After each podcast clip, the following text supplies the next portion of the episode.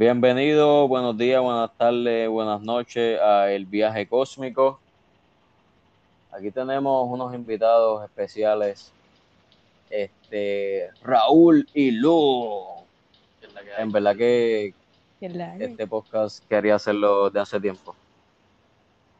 Estaba bien pompido por hacerlo. Y qué bueno que Raúl se unió, ¿verdad? Porque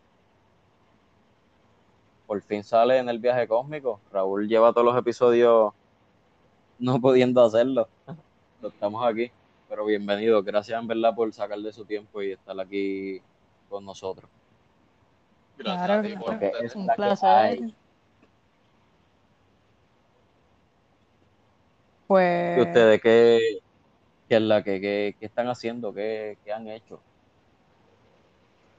Yo imagino, al menos yo nada, yo estaba en mi casa, tú sabes, pandemiando, este, ¿qué Ah, se puede hacer? ahora.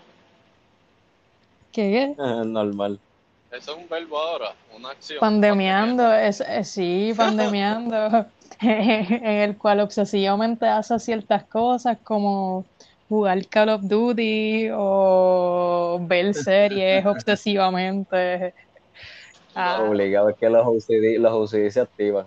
¿Tú todavía estás sí. bien hookeado con, con Call of Duty del celular? Yo, yo sí, le digo que yo lo, lo- yo lo tengo en el iPad y uso un control de PlayStation. Oh. so, Oh, shit. tú sabes, tú sabes. Oye, fucking. Yo en verdad lo tengo abandonado. Estoy ahora jugando Among Us, pero estoy en verdad que lo, todavía lo tengo en el celular y estoy ready para usarlo. Es que no me motivo como que a jugarlo solo. Ah, ¿Tú pues, Hay que meterle. ¿Tú conectas el control de PlayStation por Bluetooth normal? sí, normal. Este, los de los de ahora son así, casi todos. No me acuerdo de que, no me acuerdo cuál era el modelo de este, pero se puede. Este, y también lo, eh, Apple tiene como unos controles que sacan para ellos. Este, y con el celular tú puedes, esto, un montón de controles ahora los puedes poner así. Hay unos controles que te juegan el celular como que con todo, como que es una base aparte de, con- de, de control. Y se ve bien cool porque tiene, el- es como si el control fuera la pantalla también, como un Game Boy. Ok. No, diablo, qué cabrón. Como un 10 que se abre así y tienes como que en la, en la base abajo tienen los botones y arriba la pantalla. Exacto, lo único que al lado, como que al lado tiene los botones y encaja el celular este en el mismo medio. Ah, como el Switch entonces. Exacto, exacto, como el Switch. ¿Tú, tú tienes uno? Sí, yo tengo el Switch. Que es una porquería. Ah, pues si Ah, una pues, porquería, mándamelo. Ajá. Sí, Lo que, lo que debe enviarle es el fucking VR ese que tiene. Ah, sí. Eh, está ah, bueno, yo, yo cojo el Switch, tú coges el bien. Bueno, pero no me he muerto y ya ustedes están repartiéndose mis bienes. Bueno, Pues, pues pape. es con amor, es con amor. Co- cooperativiza tus, tus bienes, cooperatívízalo. Exacto, exacto. Y hablando de eso mismo, aprendí- Tú sabes que, para, Mira. es que Ajá, habla, de habla. tecnología. Yo aprendí algo que me sentí bien viejo los otros días. Tú sabes que yo aprendí, pero es un es una buena idea. Ok, que tú puedes conectar, por ejemplo, yo tengo conectado el celular al Bluetooth del headset, ¿verdad? Pues tú Ajá. puedes conectar dos Bluetooth al mismo celular. Diablo, So que literalmente tú puedes tener un party de marquesina, pero sin ruido, como que todo el mundo con, con audífono y todo el mundo conectado al mismo playlist de, de, de YouTube y todo el mundo perreando o haciendo lo que sea a lo loco, así un silencio cabrón y todo el mundo metiéndolo hasta abajo.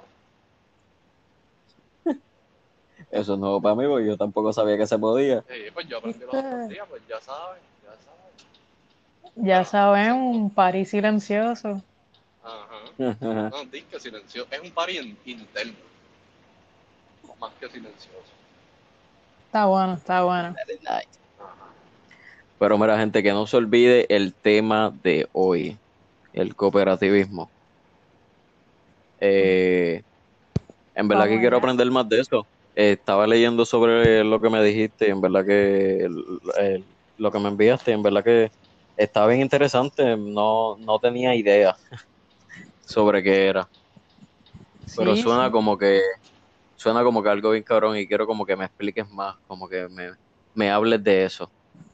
Pues mira, lo que yo te envié es un- una página que en verdad es el mejor recurso que hay porque tiene todo lo, lo que todo el mundo tiene que aprender cuando entra al cooperativismo, ya sea cuando entras a una cooperativa y te empiezas a educar sobre lo que es o cuando coges clases. Hay unas cuantas universidades, no son muchas en el mundo, pero hay unas cuantas universidades que tienen currículos y este grados de cooperativismo. En Puerto Rico nosotros tenemos una maestría en el Instituto de, de Cooperativismo de la Universidad de Puerto Rico. Este, eso sí, ese instituto empezó, pues como hizo un instituto, eso era parte del programa de extensión, que básicamente es el programa que de agricultura y qué sé yo, yo imagino que, ¿verdad? Nosotros somos del área metro, que no sé si ustedes han escuchado el jardín botánico, que había una parte que vendían eh, matas raras, así como que híbridos y cosas así, y todo el mundo iba para allá a conseguirse. Exacto, pues eso comienza, como quien dice, a la, a la par con, con esos programas. Se, eventualmente se, se institucionalizó un poquito más y más y más. Este, hubo un bachillerato. Eh, la- ese ba- bachillerato de cooperativismo terminó como cuando yo entré a la universidad, en verdad. Yo creo que estuve en el último año, así que no, no me pude cambiar oficialmente a cooperativismo, pero lo seguí en, en psicología y cogí todas las clases porque pues este tipo de programa, este tipo de gente, ¿verdad? Esta, tenemos toda esta filosofía de que lo que nosotros queremos hacer lo vamos a hacer porque ah, si es bueno para todos, pues le metemos mano. Así que todos los cursos del bachillerato, ellos los siguieron corriendo, bien cabrón. Ellos por ahí para abajo, así que ahí yo saqué mi secuencia, ahí yo cursé la secuencia curricular y seguí cogiendo otros cursos como lo que son promoción, relaciones públicas y comunicación de cooperativas, educación cooperativa, este, lo que es la dimensión empresarial, al igual de esta administración cooperativa. Este, y de hecho, para, ¿verdad? para darme, dar un centavo, ¿verdad? que ustedes sepan más o menos qué es la que conmigo y el cooperativismo.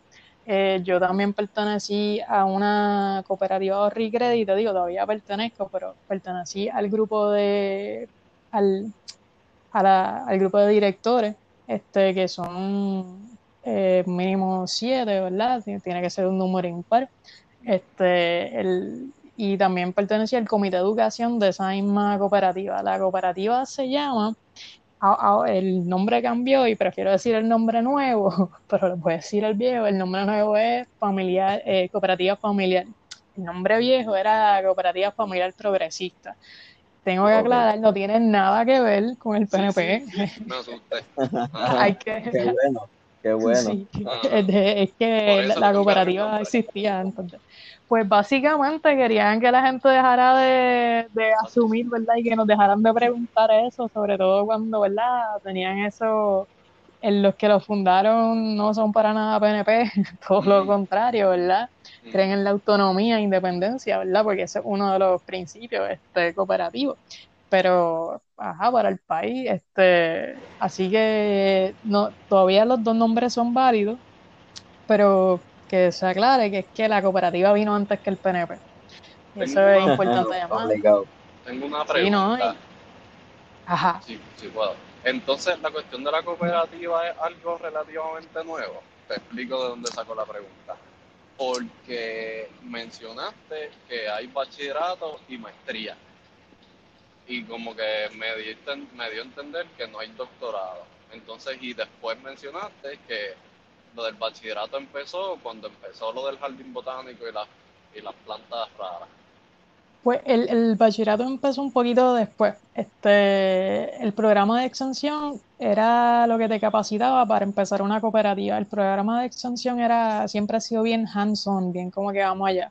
Pero que Así el, que- el programa en general completo es relativamente nuevo. Pues el programa que existe ahora mismo es simplemente la maestría. Ese es estúpidamente nuevo. Creo que llevan cuatro años, si acaso. Tal vez, sí, como cuatro años, yo entiendo. Eh, Y antes de eso, en el 2007, el bachillerato de cooperativismo lo cerraron porque en la UPR querían cerrar cuánto curso había era posible, así que se siguieron dando clases por medio del programa de extensión. De extensión. Este, en ese programa, pues son personas de afuera de la UPR podían coger las clases, al igual que los estudiantes. So que por mi parte, eso fue como yo me empecé a envolver de verdad en el cooperativismo.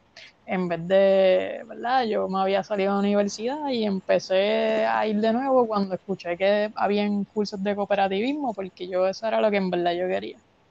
Eh, pero el cooperativismo en sí no es, no es nuevo. Este... Exacto, eso, eso quería decirle. Yo siento que eso lleva hasta de los, hasta de los taínos, ¿me entiendes? Pero este, por la información que tú me enviaste, si no me equivoco, algo, eh, siento que en el 1995 fue en Massachusetts o algo así que, que se formó la, la nueva, este, básicamente lo del cooperativismo, como que la, como una identidad.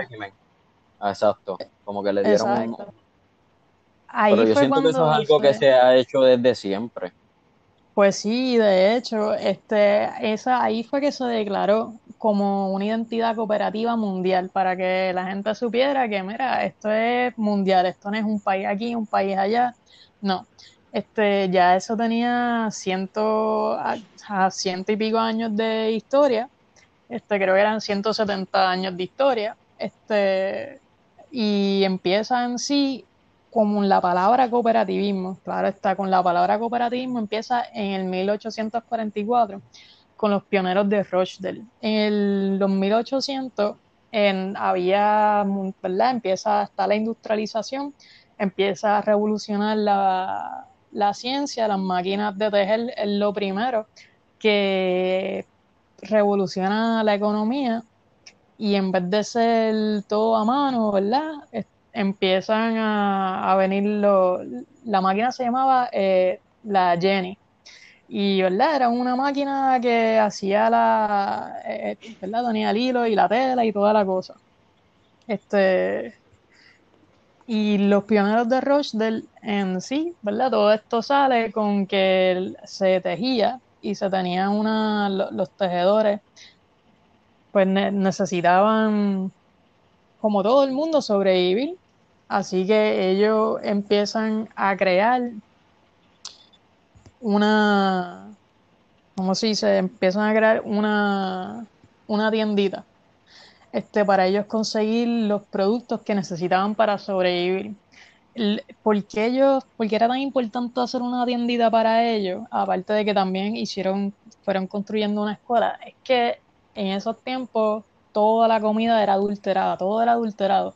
Ellos, esos cabrones, le metían, la gente le metía piedra al fucking pan, le metían cemento si podían, le metían lo que sea. Porque se vendía por el peso o algo así. así mismo es. Sí, este se vendía como se vendía por peso. Este, de hecho, las pesas estaban adulteradas también. Y de ahí la, cooperativa decide, pues mira, vamos a nosotros a hacer comida de calidad. Y vamos a también poner que nuestra, nuestras pesas son pesas de verdad equitativas. Y entonces ellos empiezan, de hecho, literalmente ellos empiezan a hacer un sello. Este, asumen el con el T este always full weight without without wrapper. Así de que ellos te ponen así este como era. Este de hecho está bien interesante no tan solo el té verdad fue una de esas cosas que, que hicieron también este lo que ellos empezaron a comprar la parte de hacer esa tiendita y crear una escuela. En esos tiempos en que las escuelas eran para gente de dinero ellos deciden que todo el mundo va a poder ir a la escuela, no tan solo para, para sus hijos, sino que para ellos también. Este, el building, eh, de hecho, el edificio donde empezó todo esto, se llama el Callejón del Sapo, este Toad Lane. Y esto, ese sitio era un pet shop Este, casi todo eso, todo eso era pecho, básicamente. Este, por eso es lo del Callejón del Sapo. Entonces, ellos compran esta, era un sitio de hacer telas también. Ellos, ¿verdad? Lo compran el primer piso, digo, lo alquilan primero, este el primer piso, este le ponen unas puertas nuevas, porque como era para de manufactura, como era así para hacer telas y eso, pues lo, lo rediseñan. Arriba tenían, creo que una iglesia. Este, cuando a la iglesia que estaba en el segundo piso se le acaba el contrato, bueno, más bien ellos cuando la iglesia decide irse tener un chapel por otro lado, ellos, ellos cogen y compran todo el edificio. Así que la cooperativa, los pioneros de Rochdale empiezan, eh, digo, consiguen toda esta cooperativa, digo, todo este edificio, y arriba ponen, eh, bueno, no me acuerdo si era arriba o abajo, pero este, y todos los edificios cooperativos que empiezan a salir, empiezan a tener biblioteca, áreas de estudio, áreas de reunión en estos tiempos, los 1800, y en Puerto Rico también pasó, pasó, ¿verdad? Todos los que fuimos, eh, eran parte del imperio o eran colonias, eh, hacer reuniones no siempre era legal, ¿verdad? Este, y a veces, y también era mal visto por la gente que tenía dinero, porque no eran, esta gente tenía dinero, era por, ¿verdad? Eran por individualidades pero al venir, al eso ocurrir, pues em, empieza a transformarse todo el callejón en sí. Y empiezan a salir, este, ¿por qué es tan fácil? Eso sí, ¿por qué fue tan fácil que de la nada empezaran a haber como 300 cooperativas, ciento y pico de cooperativas, cientos y cientos, este, tan pronto sale esta cooperativa? Es que los pioneros de Rochdale, ellos escribieron básicamente los principios. Este, ellos escriben, ¿cómo, era, cómo se llamaba? Este, eran siete, ¿verdad? Eran principios. Te digo ahora, eran 28. 28 miembros fueron. Entre ellos había una mujer. Este, eso sí, pero no sale en la foto. Este, la foto que hay una foto icónica y fue que, ¿verdad? Los llamaron este, para, que, para que la gente supiera quiénes eran, porque se estaba regando tanto y tanto la información que la gente pues como que quería saber. Así hay una foto icónica por ahí que lo pueden encontrar en la página de este, la Alianza Cooperativa Internacional de las Américas. Si lo ponen en Google, ponen este principios de cooperativa, lo van a poder, van a poder ver los principios, un poquito de la historia y una foto de ellos pero sí, había mujeres ahí y yo digo que, ¿verdad? que había mujeres es algo importante porque dentro de esta cooperativa que se llamaba este Rochdale Society of Equitable Pioneers, ellos a la mujer le, dan el derecho, o sea, se le da el derecho de tener propiedad, algo que eso no pasaba en, en el país como tal. Así que ellos son los primeros que no tan solo dan el voto, sino que tratan de defender la propiedad de la mujer, porque todo lo que era de la mujer pasaba al esposo. Eso era uno de los problemas que, que habían y el cooperativismo como movimiento, porque en Inglaterra, esto es en Inglaterra, este, eh, como, como movimiento ellos empiezan a decir, a reclamar el sufragio universal y ellos hacen hasta, hicieron hasta un un partido político. Este, se unieron con el, con el Labour Party y ahí pues lograron alcanzar un montón de votos y un montón de derechos. O sea que esta gente no tan solo nada más se dedicaban a la empresa cooperativa, sino que como parte de todo un movimiento que estaba ocurriendo este, alrededor del mundo, pues se meten en, la, en lo que es político porque ya ellos sabían que era político. Este, no sé si mencioné, ¿verdad? Pero como ustedes dijeron, ustedes dijeron que esto, el cooperativismo tiene que haber tenido una historia larga y la verdad es que en parte sí. Este, también conocemos lo que son las mutuales, este, ayuda mutua. Eh, hay un hay un libro que ¿verdad? escriben este que es este self-help este, by the people este, que ellos pues diciendo cómo es que este, uno, uno mismo, la misma comunidad, es la que se puede construir ella misma. Y bueno, este, ¿qué más podemos decir? En Puerto Rico, en Puerto Rico es bastante nuevo, eso sí. En Puerto Rico, ahora no me acuerdo cuál fue la primera cooperativa, pero fue en 1800. Y diantre, yo espero que no me... Eh, amigos del bien común, creo que, creo que se llamaba. Este, puedo buscarla, ¿verdad? Yo creo que yo puedo encontrar cuándo fue que, que eso salió, pero 1800 algo. Este, la cooperativa que más tiempo tiene en Puerto Rico es la agrocomercial. Ellos son los que venden el café ¿vale? Eh, no sé si ustedes lo han probado, pero ellos tienen varias, varios modelos, varias variedades de varios tuestes del, café y también tienen unos, unos cafés que son recogidos en unas áreas en específica. Este, bueno, me imagino que ustedes quieren saber cuál es la, la definición de, una cooperativa y, ¿verdad? Les hablé de, los pioneros de Rochdale y de la sociedad equitativa. Eh, y los en, ese panfleto que les había hablado, ahí fueron que se escribieron los primeros principios. Ahora mismo son siete principios. En el, ah, cuando todo empezó, si no me equivoco, eran como cinco. Este, se han ajustado, pero no han cambiado en base para nada.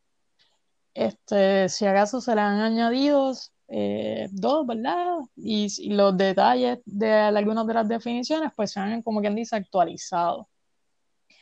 Pero, eh, vamos a ver. Vamos, primero vamos a hablar sobre lo que es definir la definición de la cooperativa. Una, ¿por qué? Porque esta definición, como yo les dije, que como Rumi menciona, que el 95 este, pasó algo importante, que es cuando se declara la identidad cooperativa. Ahí se define legalmente, como quien dice, para todos los países en el mundo lo que es una cooperativa. O sea que todas las leyes alrededor del mundo tienen la misma definición de lo que es una cooperativa. Esto es importante porque si es un movimiento mundial se necesita tener unas bases iguales para uno poder moverse de un lado a otro. Este, una cooperativa es una asociación autónoma de personas que se han unido voluntariamente para hacer frente y esta parte importante, a las necesidades y aspiraciones económicas, sociales y culturales. Eh, comunes, claro está, son necesidades que uno tiene en común y aspiraciones que uno tiene en común, y lo hacen por medio de una empresa de propiedad conjunta, propiedad conjunta, o sea, es privado, pero es democráticamente controlado. Este, hay gente, ¿verdad? El otro día había alguien diciendo, jurando que, bueno, vamos a ver, este, el gobernador que se está tirando de para gobernador, ahí se fue Raúl. Sí. el que se está, el que se está tirando para gobernador, ¿cómo es que se llama? El que, el que habla mucho de viandas y cosas así. Molina. El, el, el, Eliezer, exacto. Él pues tiene una propuesta, ¿verdad?, de boca, de que va a cooperativizar todo. ¿Qué pasa? Las cooperativas no son públicas, son de las personas, una propiedad conjunta, como nos dice la definición mundial. Para que tú veas cómo la gente puede, puede tener buenas intenciones, pero al final y al cabo, si tú no te, ¿verdad? No, no investigas y no te metes en lo que es, pues puedes estar diciendo sin querer disparar. Este, ahora, dentro de los principios cooperativos, oye, ¿tú crees, ¿tú crees que deberíamos de esperar a que Raulito se vuelva a conectar? Eh, yo lo voy a dejar a que ver si él se conecta solo. Lo que tiene que hacer es meterse en el link otra vez. Buen punto. Parece que Estados Unidos no, es buena la señal, mala de él. es verdad. Pero yo, espero que, yo espero que se conecte, si no yo lo edito, hacerlo de menos.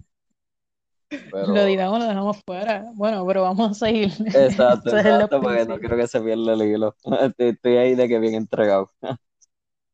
Pues mira, este como estaba diciendo, hay una filosofía cooperativista. ¿Por qué? Porque esto, hay unos valores y unos principios, como te había dicho. Y los valores, este, ¿verdad? Mucha gente dice, bueno, pero que viene primero los valores, los principios. Vamos, vamos con los valores. ¿Por qué? Porque en los valores tenemos ayuda mutua. De eso se hablaba mucho. Verdad se hablaba mucho, sobre todo en el anarquismo. Eh, bueno, vamos a dejarlo ahí, pero el anarquismo y el cooperativismo tienen mucho, mucho, mucho que ver y los anarquistas, ¿verdad? Eh, a veces se, se entrelazan súper bien porque se criticaban a los dos de la misma forma.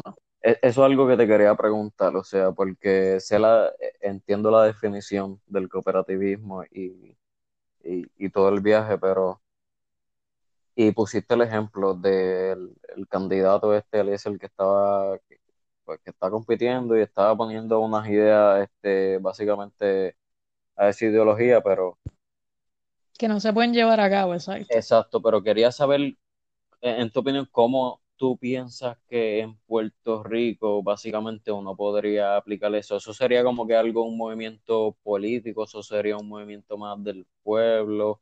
Porque entiendo el concepto y en verdad que el concepto está cabrón y es como que una ayuda mutua de todo el mundo, que todo es un beneficio para la comunidad y para todo el mundo y todo el mundo trabaja para lo mismo y hay un beneficio para todos, ¿me entiendes? Pero pues mira. ¿Cómo en Puerto Rico tú piensas que eso se puede llevar a cabo? ¿Eso sería mediante la política o sería mediante un movimiento que va a evolucionar a algo? ¿O cómo tú piensas que eso se puede llevar a cabo?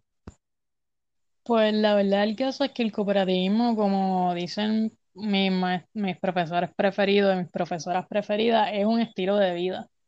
Este, ¿verdad? Eso es porque tiene una filosofía. Este, aunque el, el Estado sí puede ayudar a promover, eh, no, no se puede meter. Eh, ¿por qué? Porque dentro de los principios tenemos la autonomía e independencia. Eso incluye a los gobiernos y a las, las fuentes de capital externas. O sea, no, en las cooperativas no se puede dar que, que las fuentes de capital domine por completo y dentro de las leyes, muchas, este, yo imagino que mundialmente, pero dentro de las leyes se tienen unos límites sobre este, el capital que puede entrar de afuera, de, ¿verdad? Y ¿verdad? la autonomía e independencia es sobre todo incluyendo el gobierno.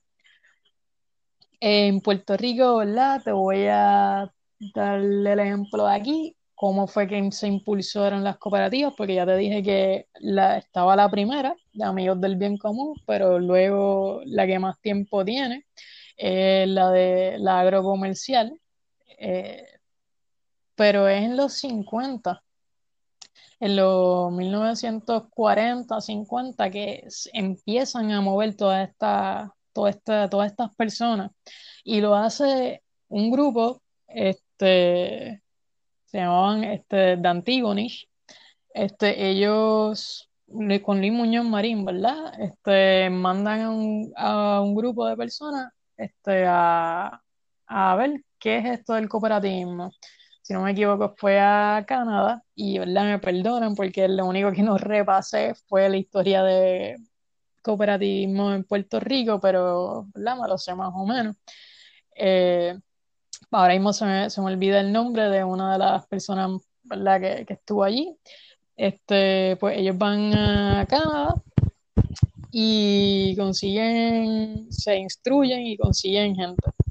Eh, hubo un, la iglesia también em, estuvo envuelta, eh, uno de los padres, creo que es este, el padre McDonald, creo que se llamaba,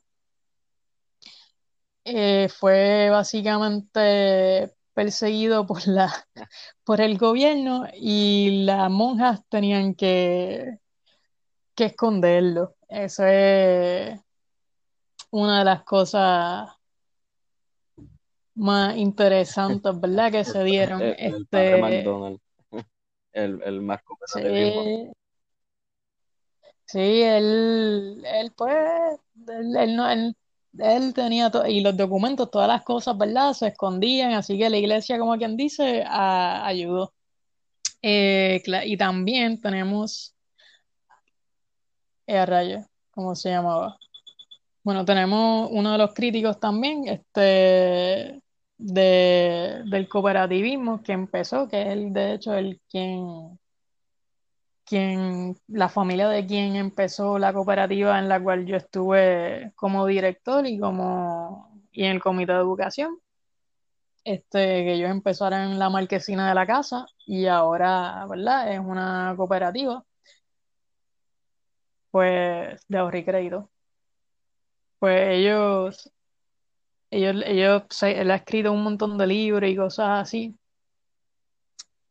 que todavía tienen mucha vigencia, ¿verdad? Para el cooperativismo. A ver si me acuerdo cómo era que se llamaba. Que como pero, yo confundo a todos los padres, pero that's fucking awesome. eh, básicamente eso es lo que está pasando. ¿Cuánto tiempo lleva esa, tú perteneces a esa cooperativa? ¿Cuánto tiempo lleva esa cooperativa, perdón? pues esa, esta cooperativa ya tiene, creo que 60 años, ya lo cumplió 61 o 62, yo creo que ya tiene más. Y es la cooperativa familiar. Este, sí, la cooperativa familiar. Este, este, se llamaba familiar progresista porque el progresismo era, ¿verdad? No era algo conservador, de hecho era algo de izquierda, este, en los 70. Pero pues, aquí estamos. Este, y ¿qué te iba a decir, coño? Se me olvidó. Bueno, ahora no me acuerdo del nombre de- del padre, porque tengo el nombre, el nombre de otro que de otro modelo de cooperativismo del País Vasco, que es Arismendi Arrieta, que más o menos se estableció el cooperativismo en, en el País Vasco al mismo tiempo que Puerto Rico lo empezó. Los dos tenemos una historia de que la industrialización estaba empezando. No sé si ustedes saben, ¿verdad? Que una vez empieza la industrialización, como yo les estaba contando, que los pioneros de Rochdale empiezan con todo esto y justo cuando empiezan a cambiar las máquinas y todo, pues este, siempre hay una resistencia, este, desde el anarquismo, el socialismo, el comunismo, cooperativismo, todo esto, ¿verdad? Eran resistencia a la, la explotación de capital, que significaba la explotación de la gente, ¿verdad? Porque teníamos niños que trabajaban eh, 12 horas también, eh, los niños morían, la gente moría en las fábricas, si no eran mutilados Ah. este, por las mismas máquinas, exacto, este, fucked up shit. ¿verdad? Y- sí, sí, en verdad que sí, yo, yo vi una serie, creo que se llamaba The este, y, yo- este, y enseña un poquito de eso, ¿verdad? De cómo ellos, cómo ellos terminan así. Bueno, pero pues exacto, como me habías preguntado sobre, Puer- ¿verdad? Puer- este, cuánto tiempo lleva Puerto Rico también, pues Puerto Rico y cómo se puede impulsar el cooperativismo.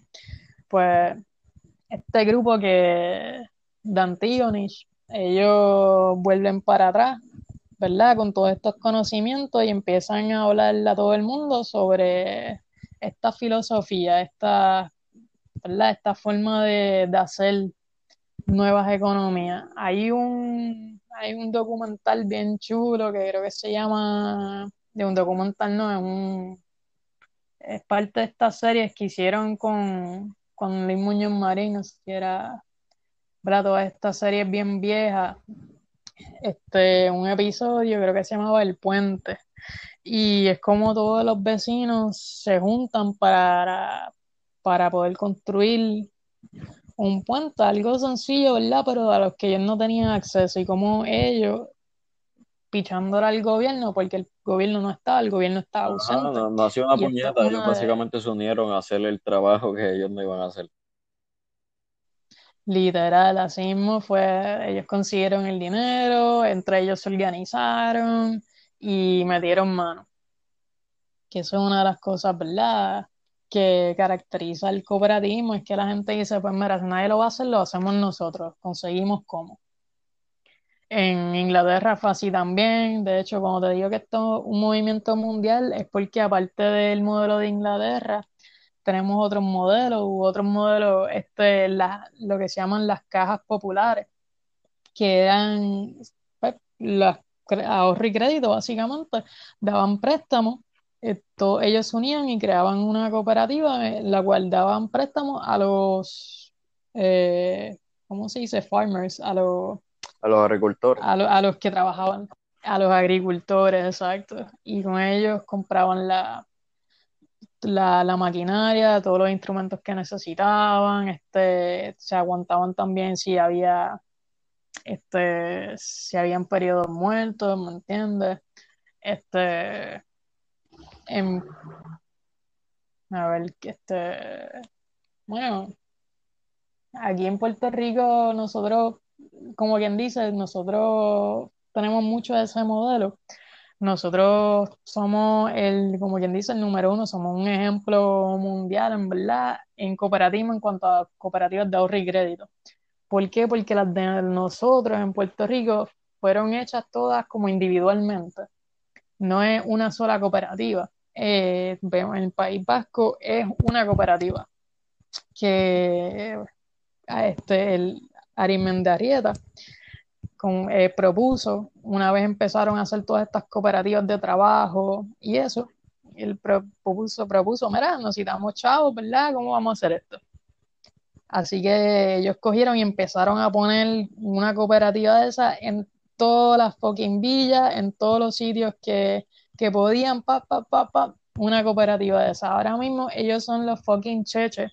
el, el nombre cambió, creo que, caja eh, mutua, pero en vasco, no, sé cómo, cómo, cómo decir el nombre. Este, y ellos son los cheches, en verdad, lo que es este, todo, este, son bien innovadores, todo el mundo está en esa, en, esa cooperativa, eh, hasta los mismos españoles están en esa cooperativa, ellos no, simplemente no podían, no, no podían bregar con ellos, como que el capitalismo no pudo. Así que, no, en Puerto Rico, pues sí, por eso tenemos una historia bien fuerte de que todavía están bien paradas las cooperativas de recreto. Ahora mismo, ¿verdad? Están súper sólidas. Este, pero lo que sí nos hace falta son un montón de estilos de cooperativas que en Puerto Rico, como quien dice, fallecieron cuando vino, cuando el, el neoliberalismo vino, o sea, cuando el capitalismo se puso mucho más rápido, que fue en los 80, una vez llegan los 80, que llegan todas estas cosas como los supermercados, este, todos los que son, todos los colmados cooperativos empiezan a desaparecer. Este, al igual las cooperativas de vivienda empiezan a, a ir desapareciendo. Que uno, digo, desapareciendo, no, perdón, a, a dejar de crearse. Muchos, mucho, hay barrios que, ¿verdad? Fueron básicamente cooperativas, ellos compraron el terreno, pero una vez pagada la hipoteca, pues cada cual se fue individual y por eso no, no lleva el nombre de cooperativa. Este, pero empezaron así. Este, ahora mismo, estos años, esta década, muchas de las hipotecas de edificios construidos fueron saldadas y una vez el saldo ocurre, la gente empieza a preguntarse, pues, para qué hacemos ahora. Así que algunas decidieron, ¿verdad? Había gente que estaba empujando para que se fuera propiedad horizontal, o sea, que fuera individualidad, individual cada apartamento y que la gente pudiera venderlo a quien le diera la gana. Pero ¿qué pasa? Las cooperativas de, de vivienda, lo bueno es que tienen un reglamento. Este, ¿verdad? Uno, algo, una pieza importante que todos tienen es que si tú has sido, ¿verdad? Acusado, convicto de lo que es eh, violencia doméstica o violencia, ¿verdad? De género, ¿verdad? Ya que se cambiaron las leyes, las dos están ahora, pues tú no, no, no, puedes entrar, este, porque, ¿verdad? Eres un riesgo para la comunidad. son cosas así, ¿verdad? Y lo, a ver qué otras cooperativas había. Este, la verdad que, de hecho, Puerto Rico tenía unas cooperativas bien chéveres. Ahora mismo todavía tenemos eh, lo que es la Farmacoop. Este Farmacoop son dueños, ¿verdad? Dueños de farmacias que se juntan para comprar todos los medicamentos de, eh, entre ellos. Eso, al tú comprar juntos los medicamentos y este tipo de cosas, pues le vas a, puedes comprar por bulk y eso hace que el precio sea menor. Este, hay otras cooperativas también que tienen que ver con la salud. Con, ojalá con suerte veamos. No, ¿verdad que sí? Este, pero, viste, algo importante, ¿verdad? Vamos a volver a lo que es la definición de una cooperativa, los valores y los principios.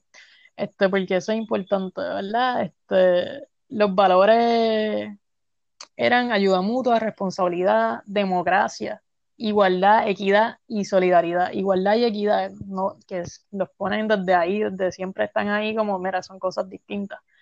Este, aparte de, de esto, la honestidad, la transparencia, la responsabilidad social, que eso sabemos que el capitalismo, las empresas capitalistas que solo buscan la ganancia no lo tienen.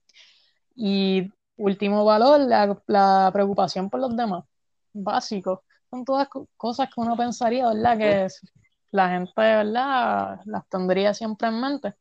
Pero, ¿no? Muchas, muchas veces la gente no sabe cuáles son los valores que ellos mismos tienen o practican. Y uno siempre puede sorprenderse por cómo uno es, ¿verdad? Pero mientras más consciente tú estés, más coherencia tú seas, más íntegro tú seas, como eso es lo que el cooperativismo aspira, a no tan solo a, a ser seres íntegros, este, y gente, ¿verdad? Lo que es la transformación. Pero eso, eso conlleva muchas cosas, eso conlleva como que a lo que es una sociedad más feliz.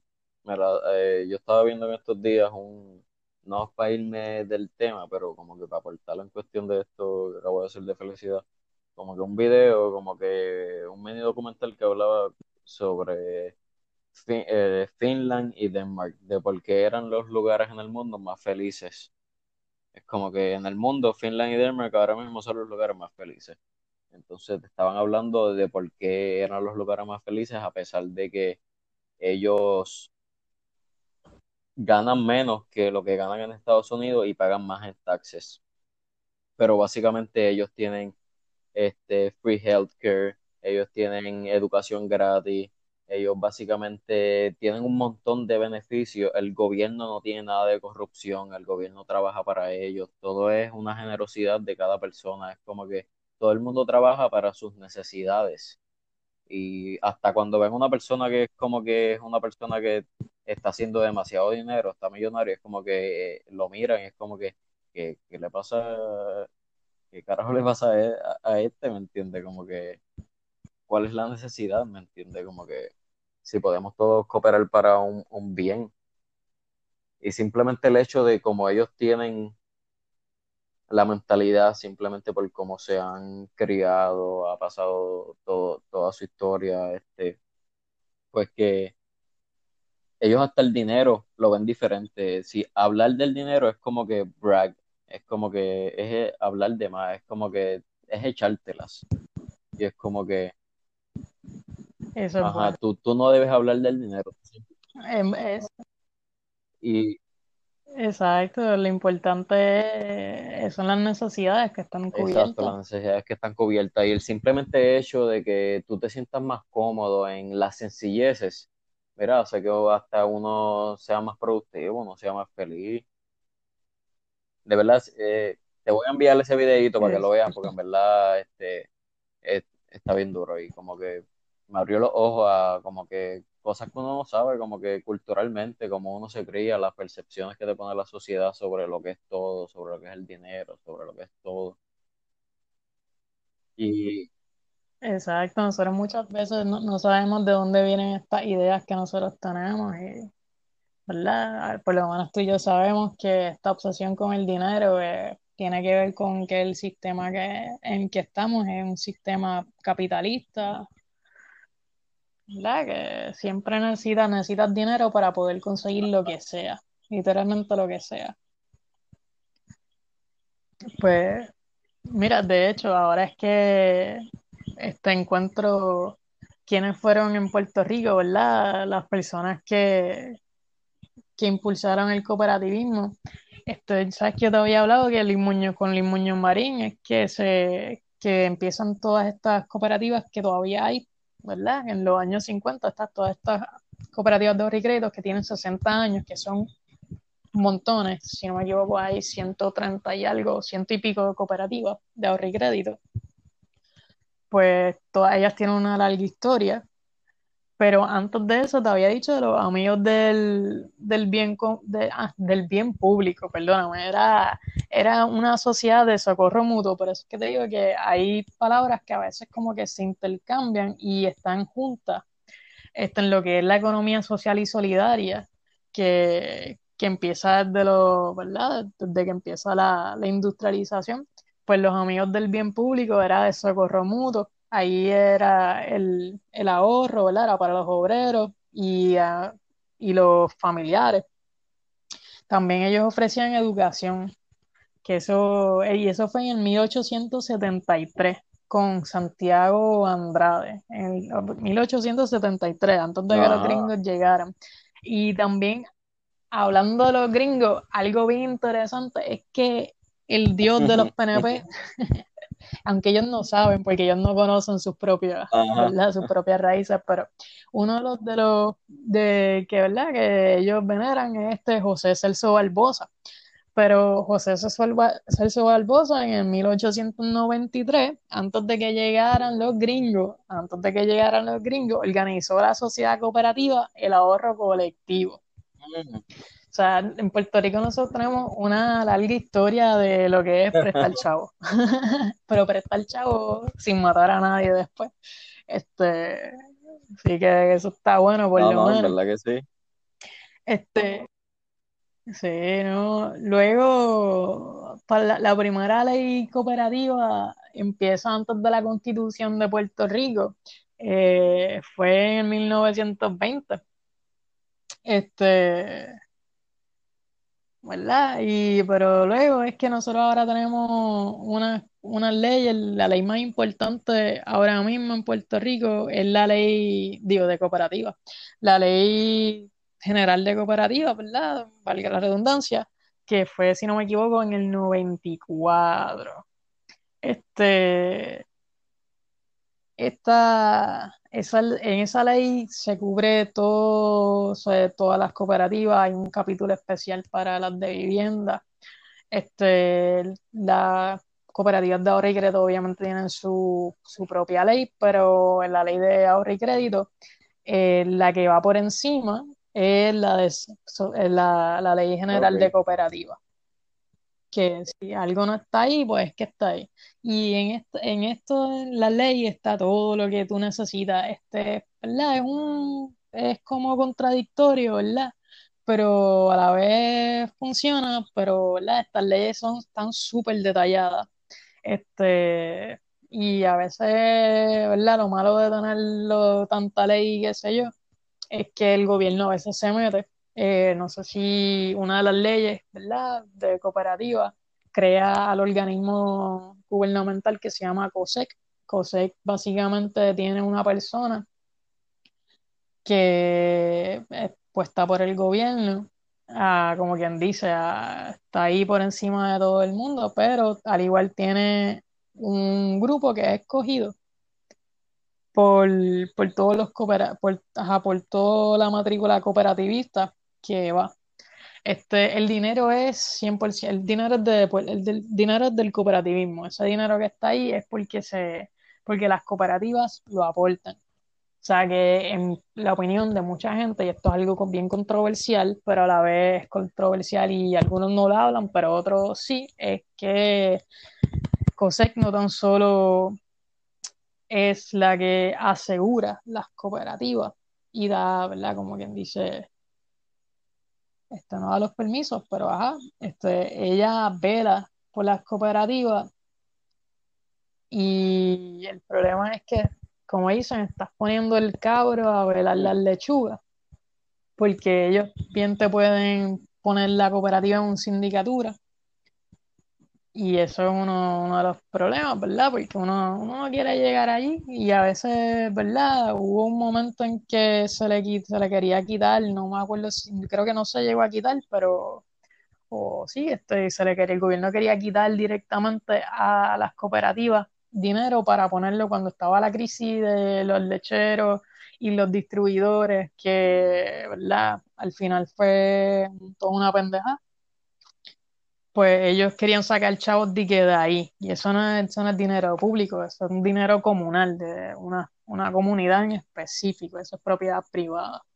Pero eh, todo esto, ¿verdad? Todas estas leyes, yo digo que todo esto ocurre porque en los 40, ¿verdad? En los 50, este, con, este, de hecho, este es Ana María O'Neill, este, el monseñor era un, no era un padre, era un monseñor, yo no sé, para mí todo es lo mismo, pero Antulio Parrilla Bonilla, que es el cuya familia, este, empiezan la cooperativa familiar, este, ellos con el padre McDonald, pues empiezan a, a escribir textos de, ¿verdad? Para, para seguir creando cooperativas. Y eso pasa cuando se están escribiendo muchas leyes, se está escribiendo la constitución y todo esto. Pero, pues, ¿qué se puede hacer? Por lo menos tenemos lo que tenemos, ¿no? Obligado. Este, un movimiento sólido en ahorro y crédito. Y eso, eso vale un montón. Este, ahora sí, hay que, como te estaba diciendo, que hay unos principios y unos valores, pues ya, te- ya dijimos los valores, ¿verdad? Que son unos valores que uno, uno como individuo debe de practicar y como grupo debe de practicar. Pero también tenemos los principios cooperativos. Estos son los que yo te dije que no han sido cambiados de, ¿verdad? Ya, ¿cuánto tiempo ya tenemos? Más de Ajá. 200 años de historia. Este, exacto, eso es- ha sido bastante fuerte eso y bastante articulado. ¿Por qué? Por, e- por ese mismo libro que se escribió al principio. Eh, pues mira, los principios son el primero, membresía abierta y voluntaria. Voluntaria. En cambio, lo que, alguna gente propone. Este, pues esto es que es abierta a todo el mundo sin discriminar por género, como te había dicho, de que las mujeres ya podían votar y podían tener propiedad en las cooperativas antes de que hubiera el sufragio universal y antes de que las mujeres tuvieran el derecho a la propiedad. Tampoco hay discriminación por raza, por clase social, posición política o religiosa.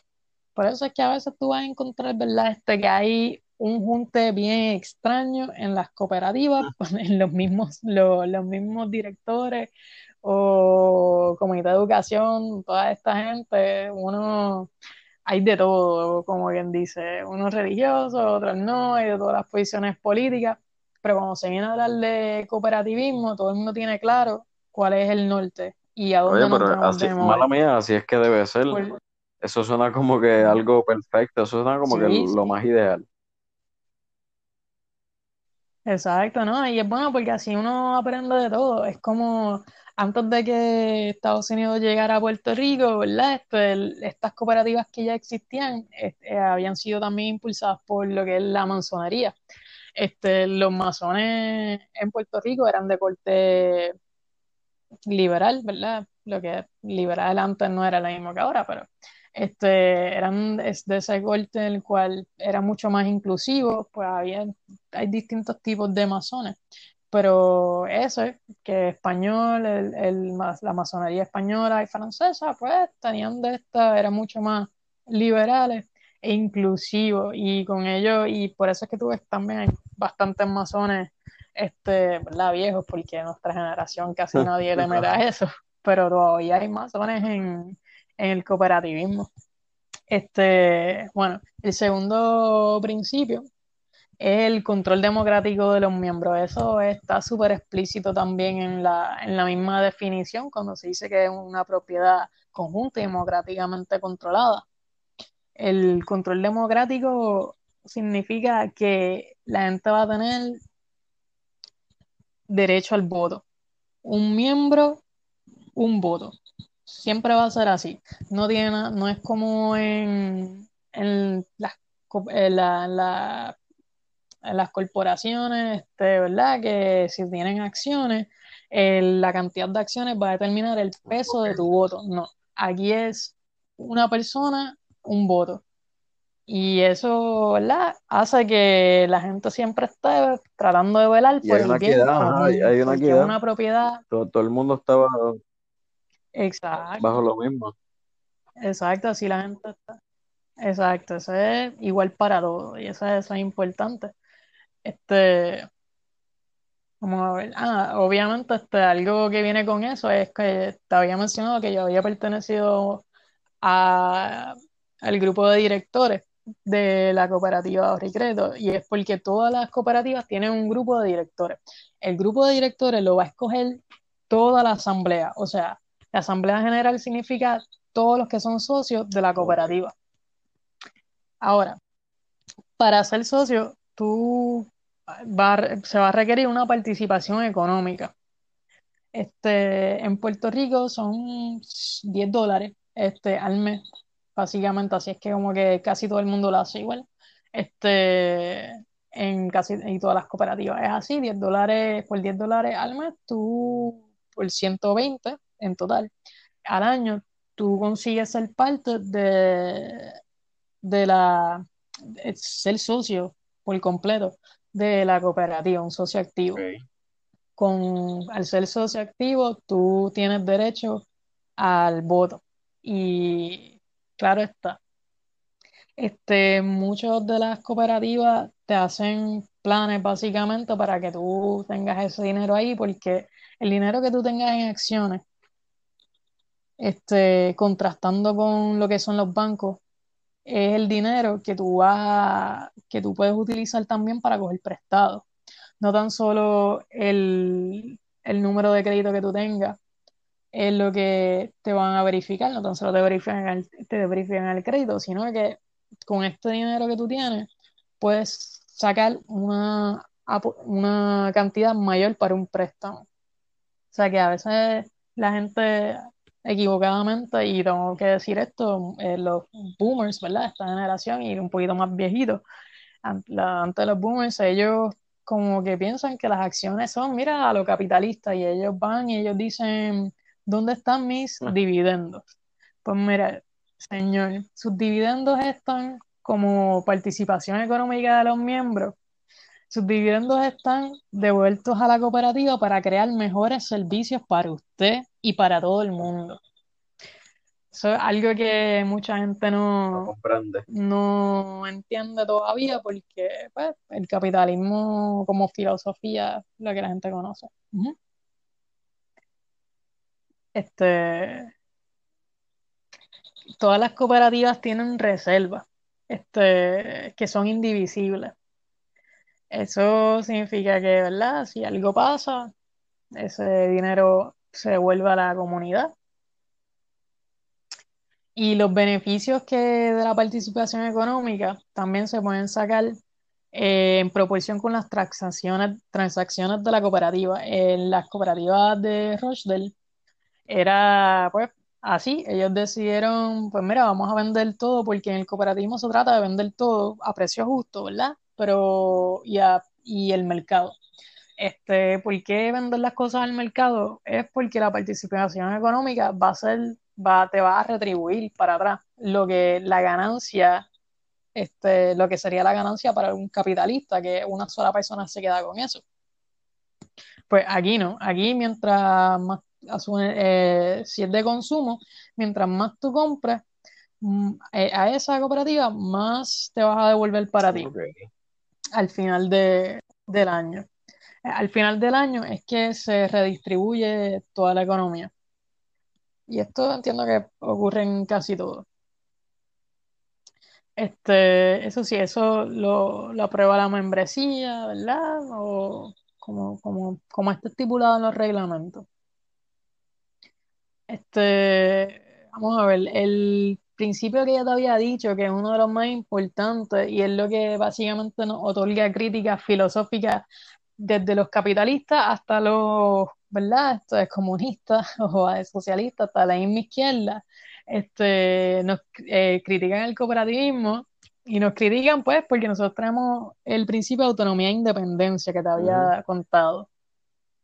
Este principio eh, significa que nosotros no queremos nada que hacer, nada que ver con el gobierno y no queremos nada que ver con el capital, el gran capital. Olvídate de todo eso, nosotros somos nosotros, nosotros estamos aquí para resolver necesidades que tenemos en conjunto, necesidades comunes que tenemos, que son, y también aspiraciones, y que sean económicas, sociales y culturales. Estamos aquí, el ser humano es el centro de la economía y la economía va a girar para que el ser humano tenga una vida con sus necesidades satisfechas y sus aspiraciones satisfechas.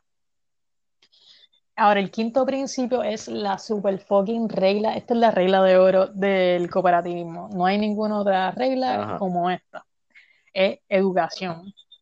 Formación e información. ¿Por qué educación, formación e información? Y de hecho, este, cada, cada una pues, tiene su definición particular. Este, la educación, eh, lo vimos cuando empiezan los pioneros de Rochdale, que deciden no tan solo abrir el, el, el mercado, o sea, el, el shop, sino que van a tener educación para todo el mundo, los hijos y para la gente que está haciendo la cooperativa. Sin la educación, tú no puedes llevar, como quien dice, la información. Y la información es para todo el mundo. La información es paciente, mira, Corillo, que es la que hay. Ustedes saben que existe el cooperativismo.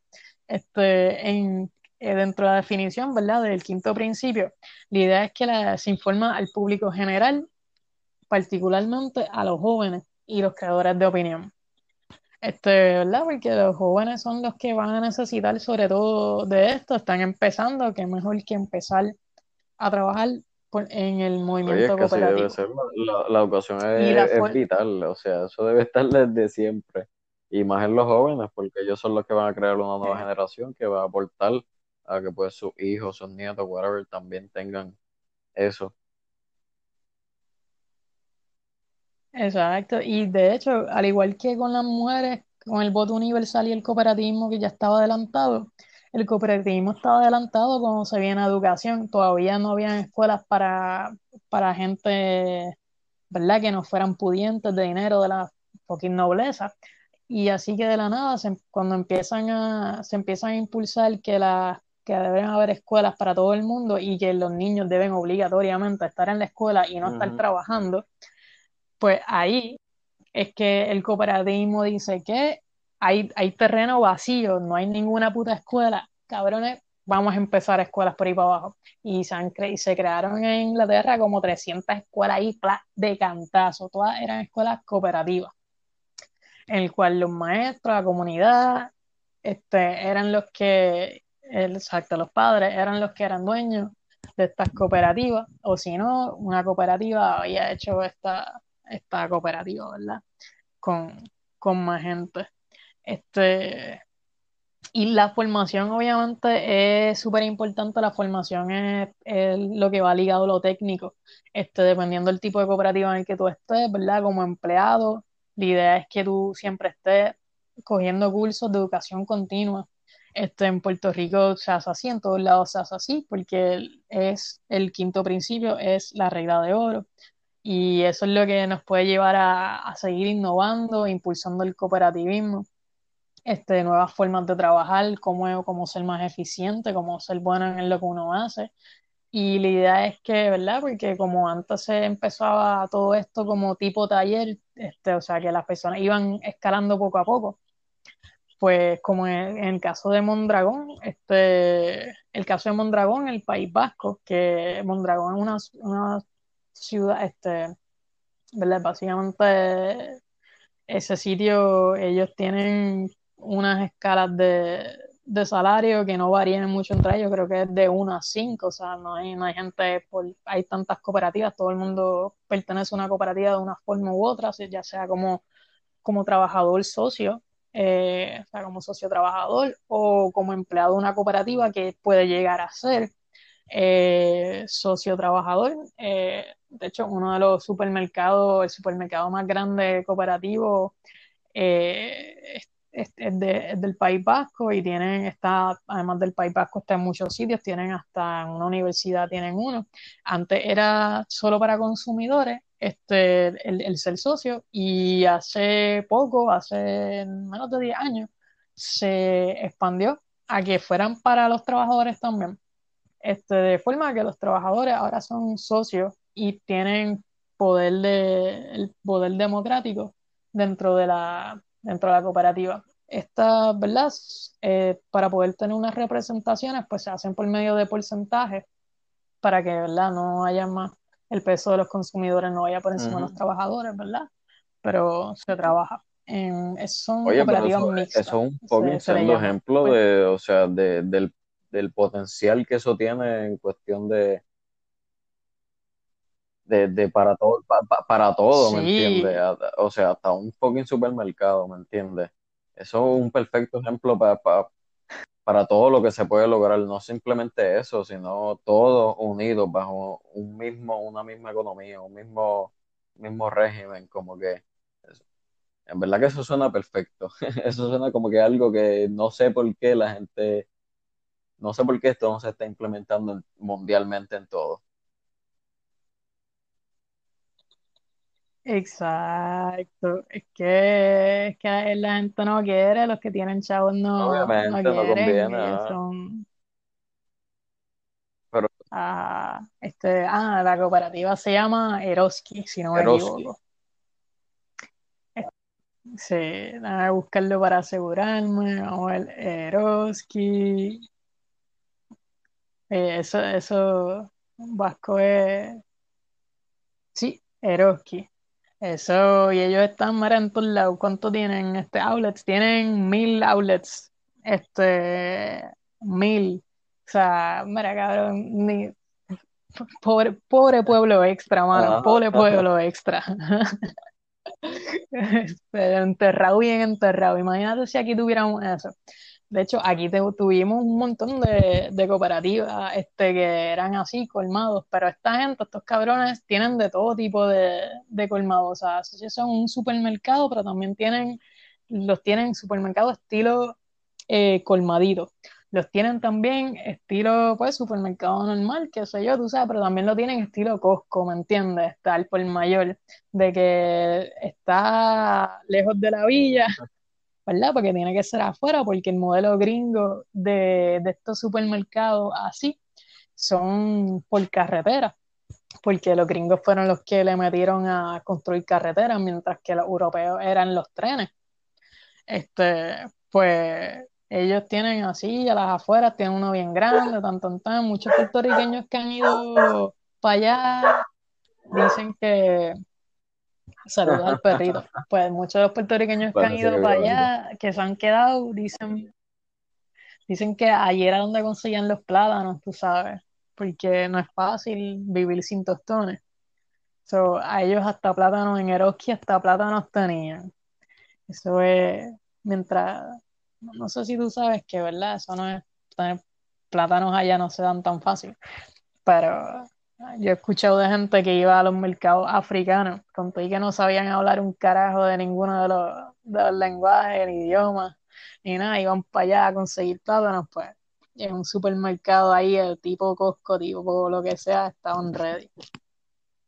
Este, bueno, este, seguimos acá, después tenemos el te voy a hablar un poco de lo que es el, el cooperativismo vasco, ¿verdad? Que te lo mencionamos en par de veces porque es un modelo a seguir, súper cabrón, porque ellos todavía están, mera, fuerte, fuerte, adelante con todo y todos los cambios que han, que han salido y empezaron más o menos, más o menos al mismo, la- al mismo tiempo que nosotros a expandirse como, como movimiento.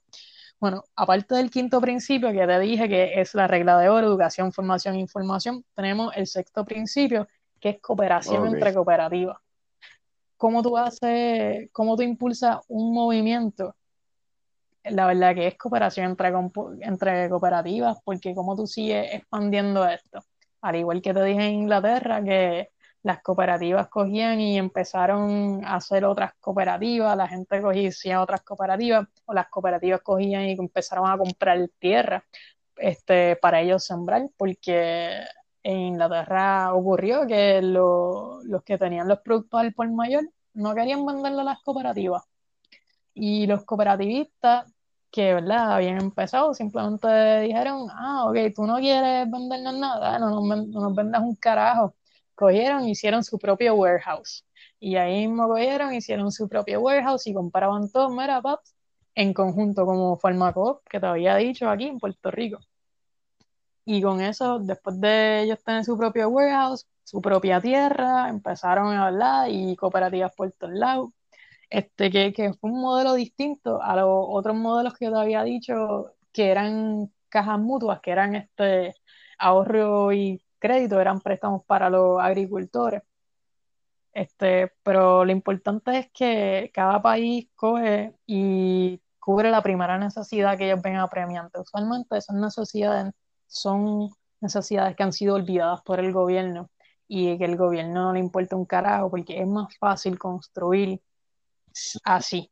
Este, el gobierno cuando se viene el cooperativismo lo que hace es este, meterse en el medio. Ellos o se, meten en el medio o no, te están mirando para un carajo y cuando hablan de ti positivamente es para quitarte chavo o para decir, mira lo que nosotros en este país tenemos. Nosotros un carajo, ¿me entiendes? Este gorillo que está aquí, este nada de país, olvídate de eso, eso no, tiene que ver. Ajá, y como tú estás diciendo, esos ejemplos ya que están probados de que se puede hacer, de que, mira, hay evidencia de que esto se está haciendo en estos países, o sea, se puede hacer. Es como que, mira, gente, ya está la evidencia, ¿por qué tienen que ser tan, tan fucking ignorantes? Como que hay evidencia de que se puede hacer, porque la gente no quiere fucking ser, obviamente es el capitalismo y todo, pero ¿por qué no quieren ser más fucking felices y hacer algo que ya hay evidencia que se puede, como tú estás diciendo. La mayoría de la gente no, tiene la información, vamos a hablar claro, eso, eso es lo que pasa. Este, y no llega a ser porque, mira, en Argentina, si en Argentina tenemos un movimiento de empresas recuperadas, claro está, que ellos tienen una historia antes de, ¿verdad? de de este movimiento de que de nacionalizar las empresas.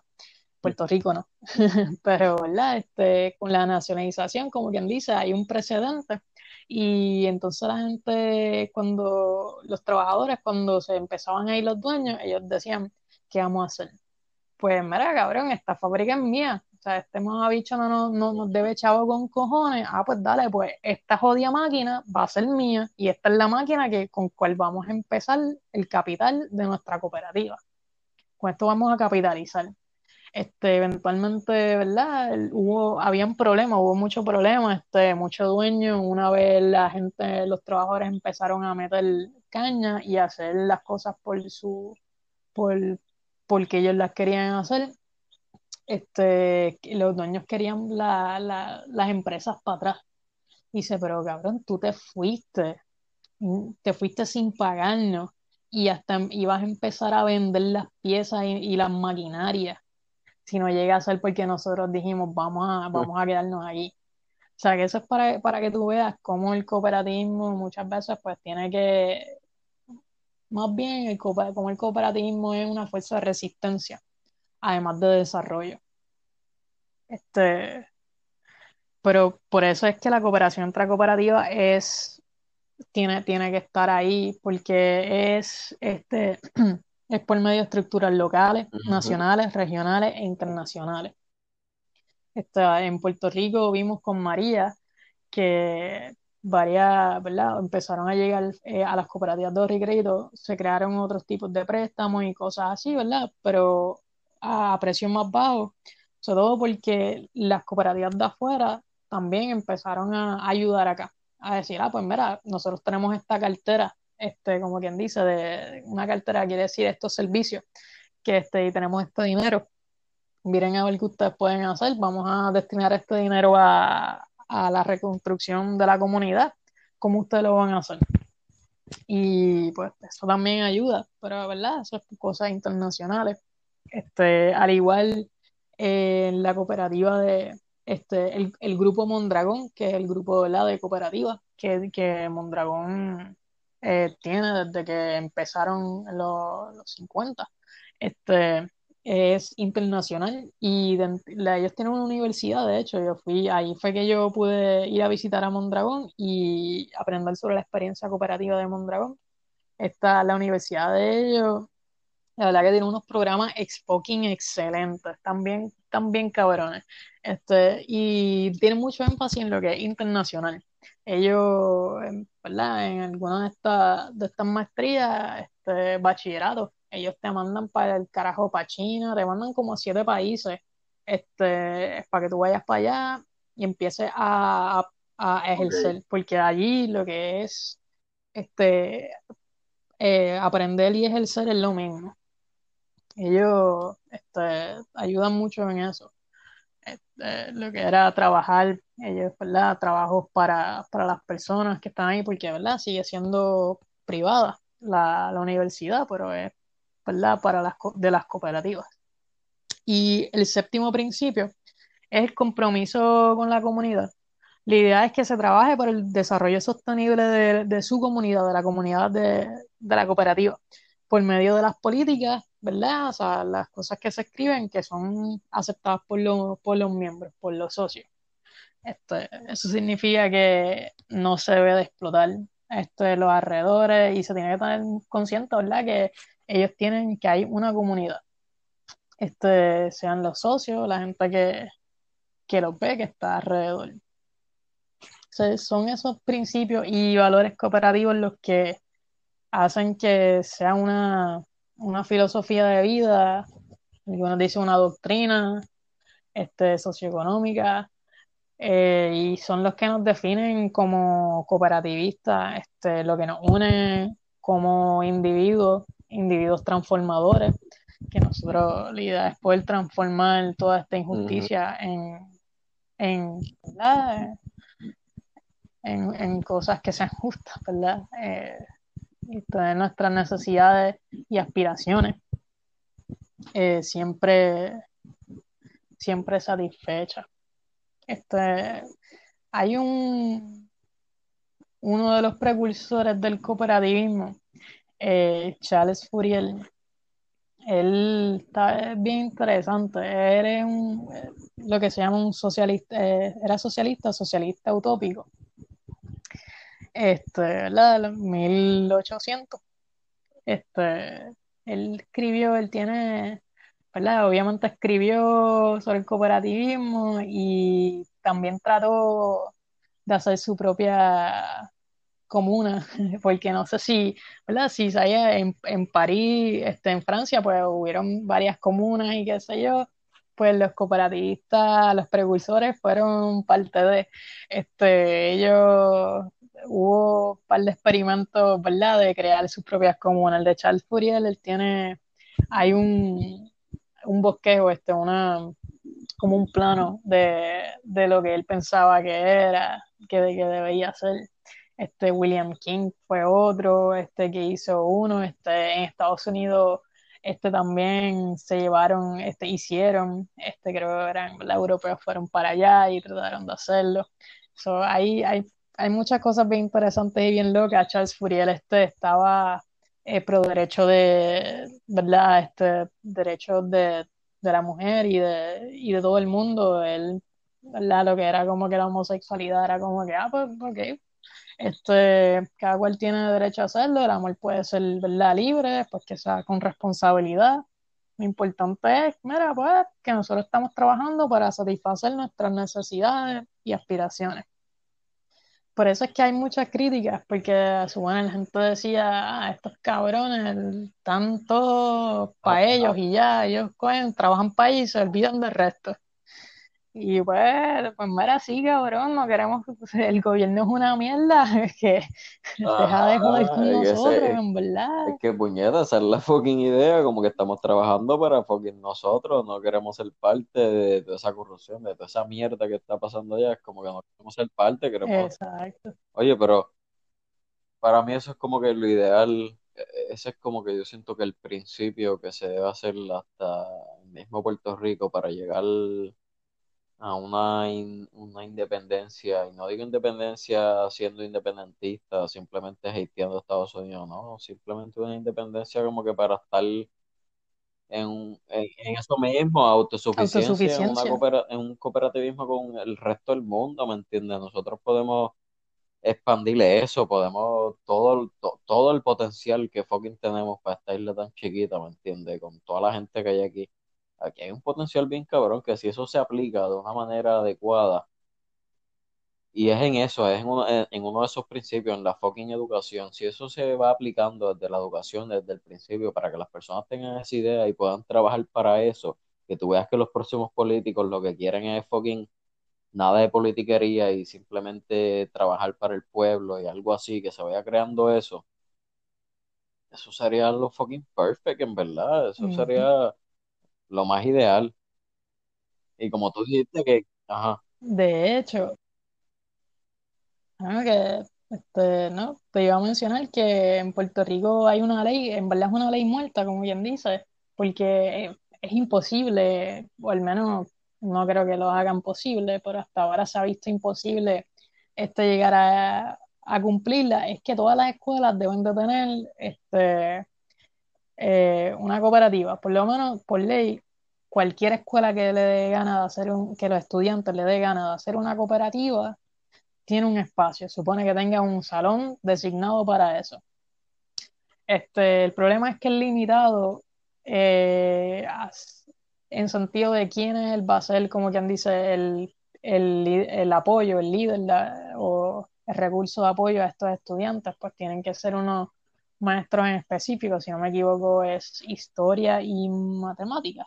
Este, cuando, ¿verdad? Yo, en- a mi entender, sería más fácil si simplemente lo abrimos a una persona que tenga la, tenga el conocimiento cooperativista. Este, eso sí, las cooperativas de, que no son el área metro, en el área metro casi no hay cooperativas, digo, en las escuelas, las cooperativas que, ah, escuelas que están en la isla, eh, o sea, no en el área metro, y ¿verdad? espero que la gente me perdone por esto, porque es que yo soy del área metro, que se va a hacer, pero que están en la isla, muchas tienen no tan solo cooperativas de estudiantes, sino que también tienen cursos de cooperativismo y se dan como una de las electivas.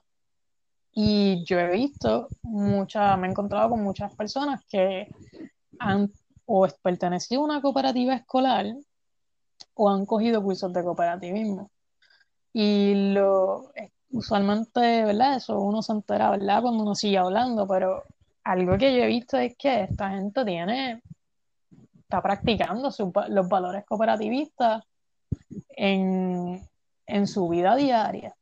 Y por eso es que yo a veces digo, coño, pues, o sea, por eso es que digo, estoy, me voy más por el lado de que el cooperativismo es una filosofía, un estilo de vida. Porque esta gente, pues, no, por alguna razón salen o ya creían en eso o salen marcados, más articulados en lo, en lo que quieren. Y eso para mí es, es un palo, porque por ahí uno puede seguir. Es Ajá, mucho más fácil. Pero falta mucho, en verdad. Pero ya hay una, ya hay una base, lo que hay Pero- que seguirla. Es la cosa con el cooperativismo. Este, como ha sido mundial, pues hay muchos ejemplos de cómo hacer las cosas bien. Y si tú necesitas, o al menos eficazmente, si tú necesitas ayuda, pues el, el valor la ayuda mutua está ahí y la cooperación entre cooperativas, tú simplemente vas a otra cooperativa y le dices, mira, ¿cómo, cómo tú hiciste esto, loco? ¿Por qué? Porque las cooperativas no son competencia entre sí. Eh, la idea es que cooperen entre ellos. Y eso, eso es una de las, ¿verdad? De, las cosas más importantes, que mientras tú puedas ayudar, pues significa que no va a haber competencia. En verdad, en Puerto Rico decimos que la, los bancos son los que tienen que competir contra las cooperativas. Porque, ¿verdad? Eh, Las cooperativas ofrecen unas cosas tan y tan buenas, las de ahorro y crédito, que los bancos tienen que tratar de ajustarse. Eh, al igual que tener una universidad pública accesible, va a ser que las otras universidades privadas, como quien dice, tengan que competir, porque la gente que va a pagarnos, ¿verdad? Necesitan chavos para ir, así que si encarecemos una, las otras dicen, ah, pues vamos a seguir subiendo el precio. Pero, pero, ah. Y no, no sé qué, qué más contarte a ver sobre el cooperativismo. Ya más o menos te dije cómo empezó el cooperativismo eh, mundialmente. Como... No, en verdad, en verdad que está, estuvo demasiado interesante, me gustó demasiado.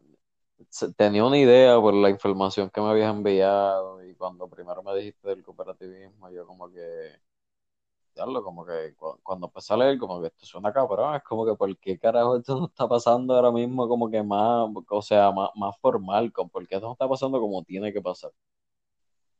Pero de verdad que, fuck yeah, de verdad que estuvo bien interesante. En verdad que te agradezco un mon- te agradezco un montón el hecho de que hayas sacado de tu tiempo y me hayas instruido y a los que están escuchando, porque en verdad que no tenía idea del potencial que tenía eso, viste, a los que esté bien están duro con eso. ¿Hay alguna manera que uno pueda pertenecer a eso? Como que, ¿me entiende? Como que si, si puedes decir claro algo que sí. pueda aportar a, a las personas para que Este, puedan para que pertenecer sepan, a eso. Este, si usted quiere, primero, este, si usted es una cooperativa de ahorro y crédito, mire, vaya para allá y hágase socio. Este, hay muchas, así que o puedes escoger entre unas que tengan los servicios que tú más desees o simplemente, pues, déjame dejar, déjame escoger esta porque me queda al lado de casa. Te creen, créanme que en María las cooperativas fueron un palo, mientras estaban esas filas de dos, tres horas para tú sacar chavos de una TH. Las cooperativas estaban, mira, como Ajá. si nada. ¿Por qué? Porque son tantas y están tan, est- están tan esparcidas, están, ¿verdad? Están en todos lados. No había fila. Ac- También accesibles, ¿verdad? Yo tengo un Exacto, montón cerca de mi por casa. eso mismo es que te digo, este, pero al igual, si usted quiere hacer una cooperativa, porque hay distintos tipos de cooperativas, no solamente hay de ahorro hay de trabajo, hay de consumidores.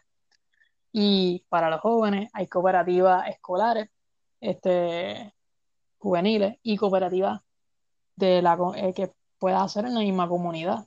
Este, tú, si eres joven, ¿verdad? Menos de, de hecho, ahora en menos de 32 años, no sé si lo habrán subido a 35, este, pero si eres menor de 32 años, este, y te lo digo, desde que puede ser menor de edad, sobre todo estos, ¿verdad? Se dan más para menores de edad porque mucha gente no quiere, no quiere después salir de la cooperativa que ya crearon si va a seguir rindiendo beneficios. Pues la, pero las cooperativas juveniles, este, si tú quieres crear una, tú te acercas a la cooperativa más cercana que tú tengas. Hay muchos de y crédito, así que tú vas para allá y le dices, mira, yo quiero crear una cooperativa juvenil. Este, ustedes, ustedes me adoptan, que es la que hay. Ustedes no, nos, va- nos pueden adoptar. Y así mismo. Pues me, me queda un año, me queda un año para Pues aplicar a esa mira, de vamos, 31. este, contigo mejor hacemos una cooperativa normal. Este, tú puedes hacer una cooperativa de trabajo. Si, si desean hacer una cooperativa, hay Sí. distintos este, grupos que pueden ayudar. Eh, está el Instituto de Cooperativismo en la Universidad de Puerto Rico, eh, recinto de Río Piedra. Ustedes, eso el número lo pueden encontrar en internet y en cualquier lugar, si no, pues llaman a la misma universidad, aunque todos sabemos que llamar a la UPI de Río Piedra es la cosa más horrible que hay, pero, pero nada, ellos tienen su propia ex- extensión, así que pueden, pueden llamar y preguntar, decir, mira, este, ustedes eh, dan, dan orientaciones, ¿cómo es que esto de cooperativa? Ellos todos los meses dan una orientación, pero al igual la liga de cooperativas, esto es más fácil, la liga de cooperativas es un organismo al cual todas las cooperativas, ¿verdad? Que, bueno, quisiéramos que fueran todas las cooperativas, pero ajá, todas las cooperativas pues pertenecen. Ellos dan eh, las clases, eh, los cursos de cooperativismo, al igual que el Instituto de, Cooperati- de Cooperativismo pero también tienen las orientaciones. Ellos al fin, a fin de, a fin de mes, este, no me acuerdo qué día exactamente, pero pueden verificar el Facebook de la Liga de Cooperativas de Puerto Rico. Pues ellos dan orientaciones a grupos o personas en su carácter individual sobre lo que es una cooperativa, cómo montar una cooperativa. Eh, ¿quién más? Este, también tenemos a CDCOOP.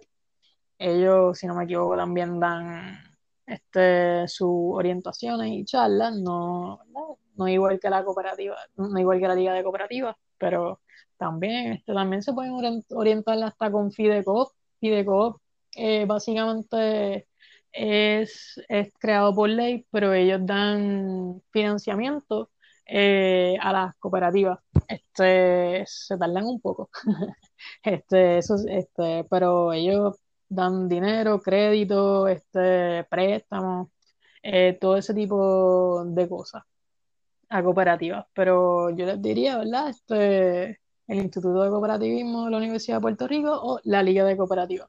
Pronto puede ser que haya alguno que otro, ¿verdad? Este grupo que den por ahí. También hay personas que en su carácter personal este, hablan de cooperativas, como yo. Este, yo eh, también aspiro a, eh, este, formar una, crear una cooperativa eh, de trabajo para poder seguir apoyando el cooperativismo en específico. Eso, cuando salga te, te contactaré para que, ¿verdad? Nos entrevistes. Oye, por, por favor, ah, por favor, cuenta conmigo. Así que ya saben. Este, ya saben, hay cooperativas de vivienda, cooperativas de trabajo asociado, cooperativas de consumidores, así que cooperativas juveniles que pueden, se pueden dedicar a lo que les dé la gana. Este, y, y las de ahorro y crédito. Así que la Liga de Cooperativas o el Instituto de Cooperativismo. Si no, pues Así que me dan mano, en verdad, no, no hay nada que perder cuando se viene al cooperativismo, verdad que es la gente más feliz que hay, este, sobre todo los jóvenes, y esto internacionalmente, cuando tú ves un joven eh, hablar sobre el cooperativismo, la gente, mira, siempre estamos fucking sonriendo, ¿por qué carajo? No sé, pero estamos sonriendo porque sabemos, yo creo que es porque sabemos que lo que estamos haciendo es para todo el mundo. Oye, exacto, exacto, porque saben el potencial, pero eso es lo, e, eso es lo que lo mismo que quería crear y espero que creen todas estas personas que están escuchando esto, porque mala mía es como que está bien obvio, está bien claro, es como que sí, es lo que se debe seguir. Es para no abrir los ojos Pero de verdad que te doy la, te vuelvo y digo y te doy las gracias, en verdad, por sacarle tu tiempo. En verdad que esto estuvo, esto estuvo bien con, en verdad estuvo bien interesante. Este, estoy bien pompeado, siento como que quiero hacer algo ahora mira, mismo lo que tú quieras hacer, habla conmigo, si necesitas alguien, si conoces un corillo, eh, mira, las cooperativas de trabajo asociado nada más son cinco personas lo que tú necesitas. Si te consigues cuatro más, tú me avisas que yo tengo un corillo que te ayuda con todo, te asesora, te consulta, te ayuda con las gestiones también, te hacen las gestorías, lo que son los permisos, este, los dos documentos este, que tienes que entregar, que son las cláusulas de, incorporación y el reglamento, mira, te lo hacen, te lo hacemos todo, en verdad. Eso es, un corillo que yo quiero mucho, en verdad, pero si no, tienen la liga y tienen el Instituto de Cooperativismo. Pero tú, a mí, me hablas primero, te, ya sabes, cuatro personas más y ya. Obligado, obligado. Yo soy VIP, yo, hablo, yo, yo, te hablo a ti, pero para el resto de ustedes, pues métanse a la liga y el resto de eso. Estamos, estamos. pero dale gracias y gente, se cuidan, los quiero mucho y cheque.